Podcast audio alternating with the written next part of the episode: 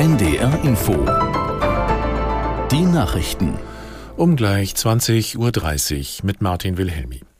Bundeskanzler Scholz hat am Rande der UN-Vollversammlung in New York betont, dass die Vereinten Nationen in ihren Bemühungen um ein Ende des Krieges in der Ukraine nicht nachlassen dürften. Man müsse weiter dafür eintreten, dass Russland seine Truppen zurückzieht und die Kriegshandlungen beendet.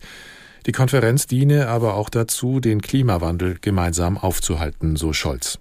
Die Länder, die eine große, erfolgreiche Phase der Industrialisierung hinter sich haben und unverändert als Industrieländer, als wirtschaftsstarke Nation einen wichtigen Beitrag zu der ökonomischen Entwicklung unseres Planeten leisten, haben eine besondere Aufgabe sicherzustellen, dass das auch möglich ist. Und deshalb fühlen wir uns verpflichtet, hier all die Bestrebungen voranzubringen, die für das Ziel, um die Mitte dieses Jahrhunderts CO2-neutral wirtschaften zu können, wichtig sind und dabei auch die Länder des globalen Südens zu unterstützen. Deutschland versucht immer immer wieder voranzugehen, auch mit seinen eigenen finanziellen Beiträgen, damit das überall möglich wird. Bundeskanzler Scholz.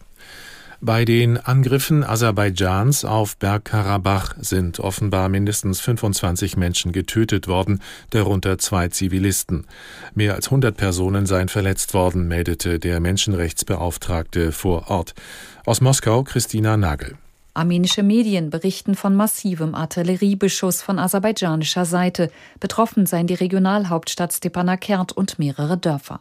Aserbaidschan spricht von einer Antiterroroperation, die sich gegen armenische Militärstellungen dort richte.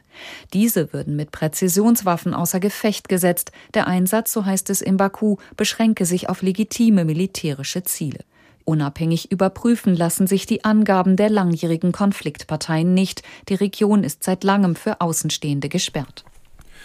Das Bundesinnenministerium hat die Neonazi-Gruppe Hammerskins Deutschland verboten.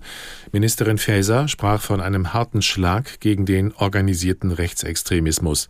Die Hammerskins seien eine Gefahr für die demokratische Grundordnung. Polizeibeamte durchsuchten heute in zehn Bundesländern Vereinsheime und Wohnungen von mutmaßlichen Mitgliedern, darunter in Mecklenburg-Vorpommern. Die Gruppe gilt als gewaltbereit und ist vor allem in der rechtsextremen Musikszene aktiv. Zum deutschen Ableger werden etwa 120 Personen gezählt. Christian Dürr bleibt Vorsitzender der FDP-Bundestagsfraktion.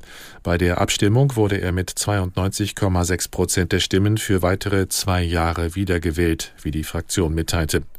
Im Amt bestätigt wurde auch der erste parlamentarische Geschäftsführer Vogel mit 65 Prozent.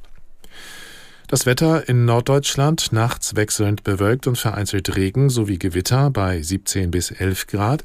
Im nördlichen Schleswig-Holstein starke bis stürmische Böen.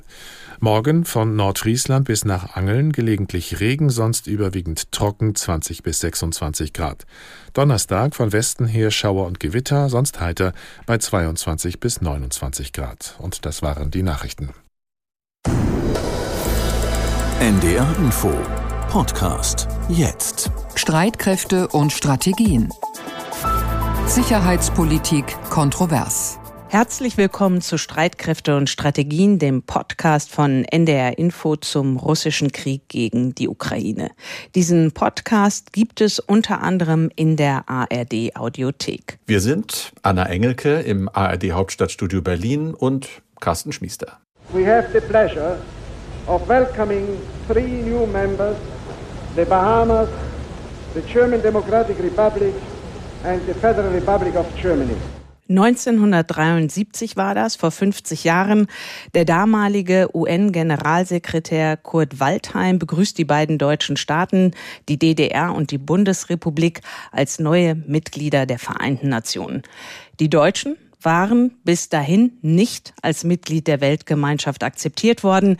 Denn die Regierung, die die Deutschen gewählt hatten, steckte im Jahr 1939 die ganze Welt in Brand. Der von Deutschland begonnene Zweite Weltkrieg dauerte sechs Jahre, kostete 60 Millionen Menschen das Leben. Sechs Millionen Jüdinnen und Juden wurden ermordet. Nochmal der damalige UN-General